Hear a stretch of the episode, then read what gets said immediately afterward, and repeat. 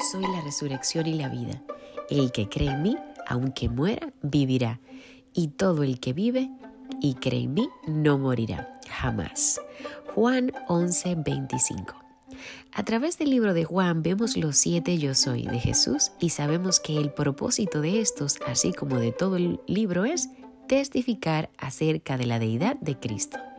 Él es el creador de todo y aquel que puede crear de la nada puede resucitar a la vida, porque su naturaleza es dar vida.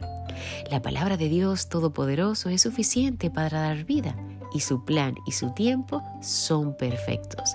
Y cuando confiamos en Él, la misma no es revelado para creerle, amarlo y honrarlo, como es debido y para tener la fe suficiente para verlo y actuar en nuestra propia existencia. Aleluya.